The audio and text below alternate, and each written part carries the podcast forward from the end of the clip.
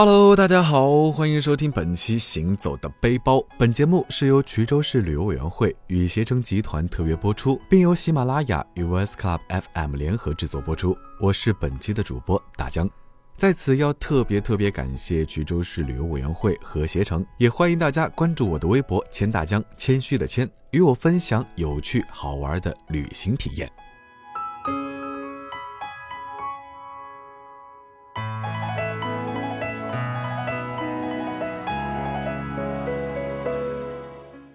都说望得见山，看得见水，记得住乡愁。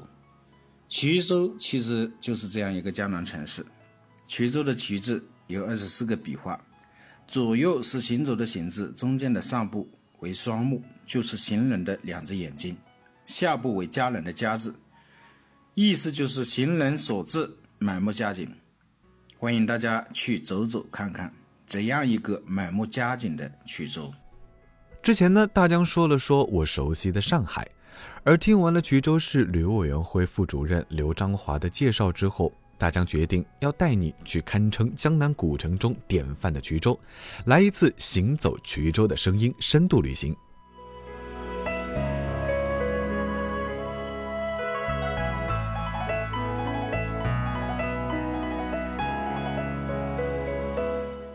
我读大学的时候，就有个朋友是衢州人，总是跟我们吹嘘衢州的鸭头鸭掌有多好吃。作为一个吃货的我呢，心里总是痒痒的。所以在听到可以去衢州走一走之后呢，大江每天晚上就连做梦都是麻辣鸭头味的。好了，回到正题，一大清早，经过两个半小时就到达了衢州高铁站。悠悠衢江穿城而过，两岸是衢州的古城墙和鼓楼阁。一衣带水的有数不尽的烟树溪流奇景，大家知道这里有看不完的人文民俗风情。行程第一站就是衢州非常非常有名的水亭门，这里是衢州保留最为完好、最能体现古城特色的街区，在改造之后人气变得更高了。水亭门历史文化街区由三街七巷构成，每每华灯初上，这里就成了来访游人和当地百姓不约而同的闲逛场所。水亭门离高铁站很近，大巴穿过热闹的县西街，大概二十分钟的光景，我们就已经站在水亭门历史街区的正入口了。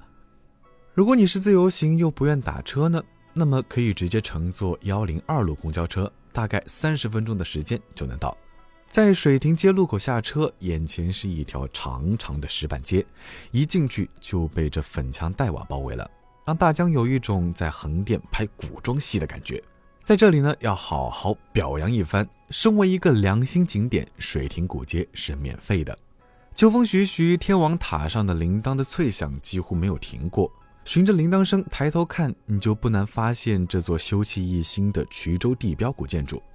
说到这天王塔，相传是神仙一夜之间从衢城各家拆了一块灶头砖所造。始建于南朝梁文帝天监年间的天王塔地宫，迄今仍然保存完好，是中国早期有代表性的佛教砖塔之一。看不见天王塔，泪水滴滴答。自古以来呢，衢州人就把这方水土视作充满仁爱的故乡。刚下过雨，而衢州的空气又非常的好，没有什么污染。黑白的天王塔就在蓝天里高冷的站着，跟杭州的雷峰塔就差一个法海了。其实，不管是白天还是黑夜，天王塔都有着不一样的好看之处。只要一到晚上七点，天王塔甚至是整条水亭街都会亮起黄色的霓虹灯，勾勒出建筑的形状。下面还有醒目的红灯笼，有种过年的即视感。所以，不论你是什么时候去，都能有不一样的收获。话说回来，天王塔是不能爬上去的。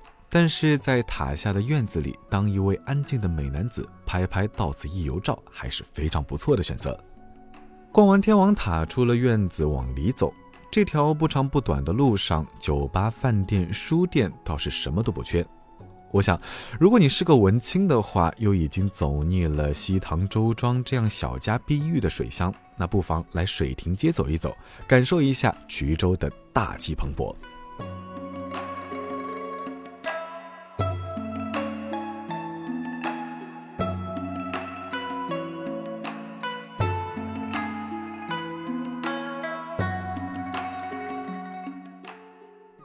在逛的那天，可能是上午的原因，街上的人不是特别多，而小店的主人们都在外面三三两两的晒太阳聊天，空气里呢也飘着手工麻饼烤完后留着的淡淡甜味。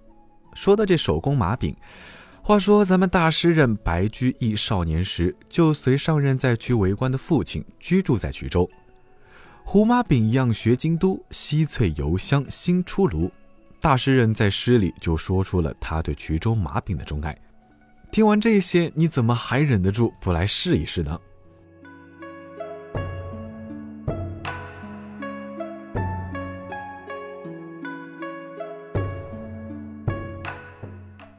在大街上走，街边的白墙和花坛种着很多绿化，当地人也是非常的热情好客。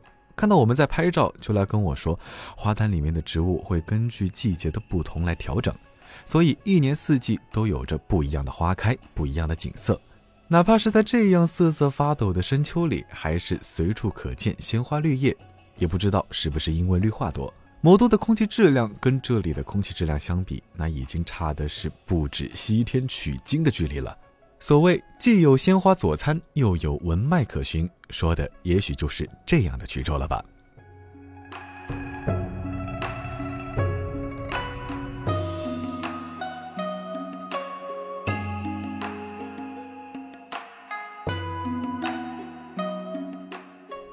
走到水亭街的尽头，便是鼎鼎有名的水亭门，这也是衢州地域历史文脉的象征。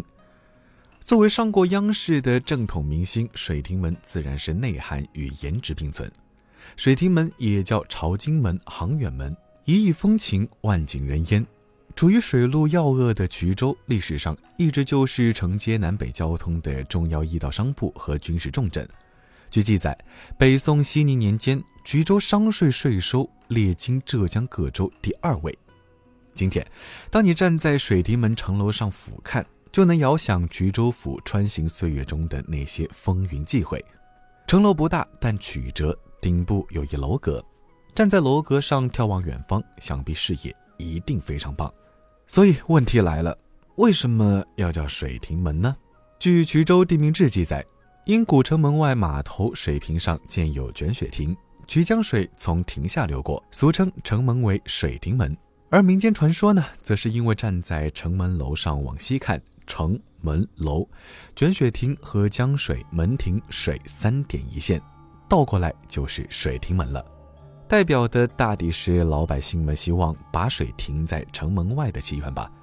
说到这儿呢，大江想到衢州的一个古老传说，更是被记载于蒲松龄的《聊斋志异》一书中的衢州三怪。衢州夜静时，人莫敢独行，钟楼上有鬼。头上一角，相貌凝雾，闻人行声即下，人驰而奔，诡异遂去。然见之则病，且多死者。有晨钟一堂，夜出白布一匹，如匹练横地，过者食之，即卷入水。又有鸭鬼，夜寂静，堂边并寂无一物，若闻鸭声，人即病。这里的三怪是大头怪、白布怪、鸭怪，源于旱火水之灾。而这里说的三只小怪出没的地方，便是如今水亭门街区里的钟楼底街、献学街和交池塘街了。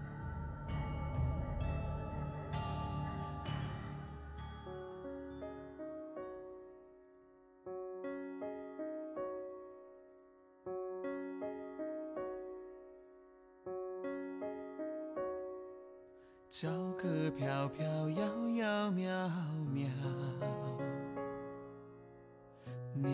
几句蓬小调。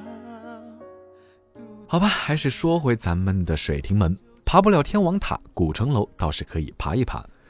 哎，我迈着老胳膊老腿儿爬上城楼，向西望是水面宽阔的渠江，江对岸是衢州的城西地区。晚上的灯光夜景颇为美观，不只是自然美，大江还看到了江边新造的网红步行街。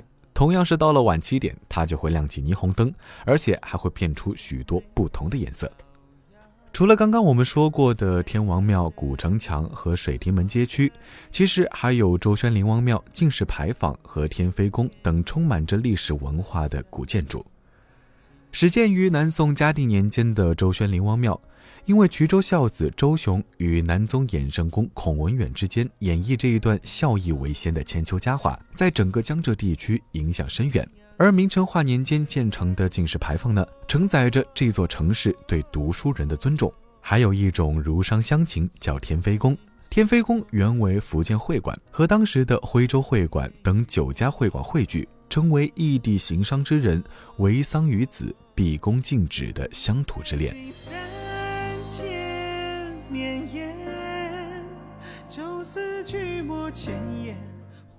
逛完水亭门，差不多就是中午时间。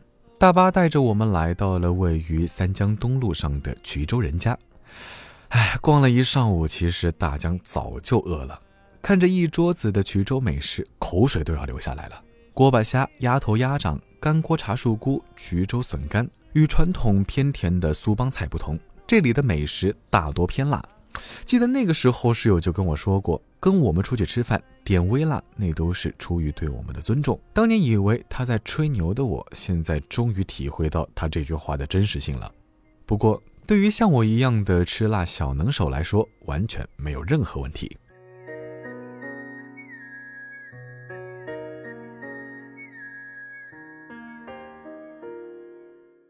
吃完饭，大巴带着我们来到了釜山街道新桥街的南宗孔庙。衢州孔庙是全国仅存的两个孔氏家庙之一，素称南宗。北宋末年，金兵南侵，赵构皇帝向南一路逃窜，满朝文武纷纷随驾南渡，身后是金兵的追杀，前方是遥远的他乡。衍圣公孔端友抱负孔子夫妇楷木像，袭居三衢，一直延续到五十三代孔叔。元世祖忽必烈统一中国，确定孔氏为御衢者为大宗。孔叔不愿奉承一族皇帝，让爵于北宗的族弟，自此南宗失其爵位。公元一五零五年，明代皇帝授孔子五十九世孙孔彦绳为翰林院五经博士，南宗孔氏才重新复爵。孔庙坐北朝南，门票十元，还附带着赠送半部袖珍书《论语》。大江一进门就看到了八棵高大的银杏树，据说这些银杏树为明朝初年所栽，至今已有四百余年的树龄。走过银杏树下的大成殿，眼前是两排翠绿的柏树，从柏树尖缝中向前面望去，就能看到气势恢宏的大成殿。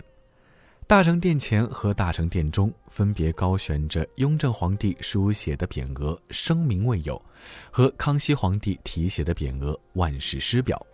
孔子彩塑像高达四点五米，两侧的伯鱼子思塑像栩栩如生。这里是衢州孔氏家庙的中心，也是人们祭拜孔子的重要场所。再往前走，悬挂着世恩堂的木板是一大屏风。不仔细看，还以为是个封闭的大厅堂，其实绕过大屏风后是个门，走出门后又是一番新的景象。后面有自助售卖带有纪念意义的铅笔和印有“大同颂”等歌词的纸张，而且还可以自己盖章，处处彰显着儒家文化。买完纪念品可以直接从侧门走出来，豁然开朗，眼前竟是一个小巧精致的园林。话说。南宗孔府家庙其实挺大的，而且一点都不显山露水。大江带着一颗敬畏的心走完，在这秋日微凉的午后，竟然也出了一丝的薄汗。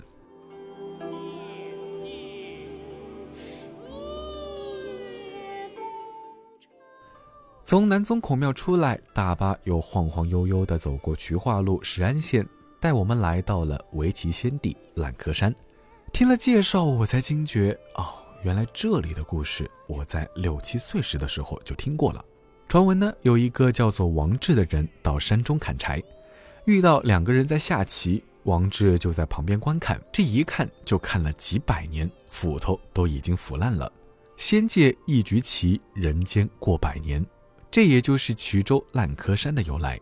烂柯山门票为二十大洋，门票便宜，而且里面景色很棒。走进烂柯山，很远就可以看到一座石桥横卧于山顶，这就是青霞第八洞天的天生桥。桥拱东西横向，南北中空。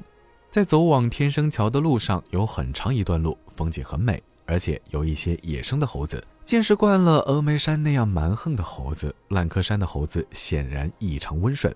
俗话说：“一方水土养一方人。”不仅衢州的人温暖热情，就连小猴子都是如此。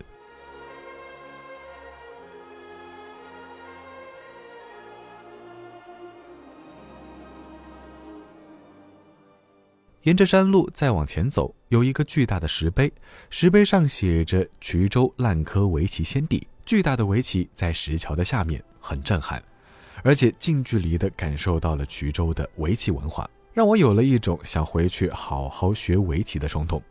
当然，烂柯山可不只是有这么个传说，后面有赤松岭，听说是仙人走过的地方，走过去会让脚底的气血循环延年益寿。虽说只是传说，但是长久坐在电脑前的小伙伴们来锻炼锻炼身体，一定是有效果的。旁边还有宝岩寺，里面有一棵许愿树。来到这里的小伙伴们，不妨许个心愿。走完整个烂柯山，大江呢已经是气喘吁吁了。那么本期行走的背包到这里也就临近尾声了。说了这么多呢，相信大家一定深深感受到了这一座有着一千八百多年历史的江南文化古城拥有的特殊魅力。下一期节目呢，还会继续跟大家说说大江衢州游的经历。你们呢，也别在家里葛优瘫着了，快上携程订票来衢州走一遭吧。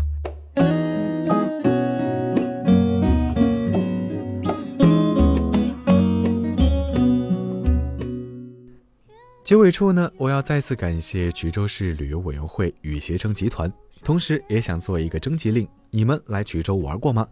有什么好玩有趣的经历，或者是有什么让你印象深刻的地方，都可以在微博私信或者是节目下方留言给我。我主播大江，不给我打钱就关注我的微博“谦大江”，谦虚的谦，与我分享有趣好玩的旅行体验。我们下期再见。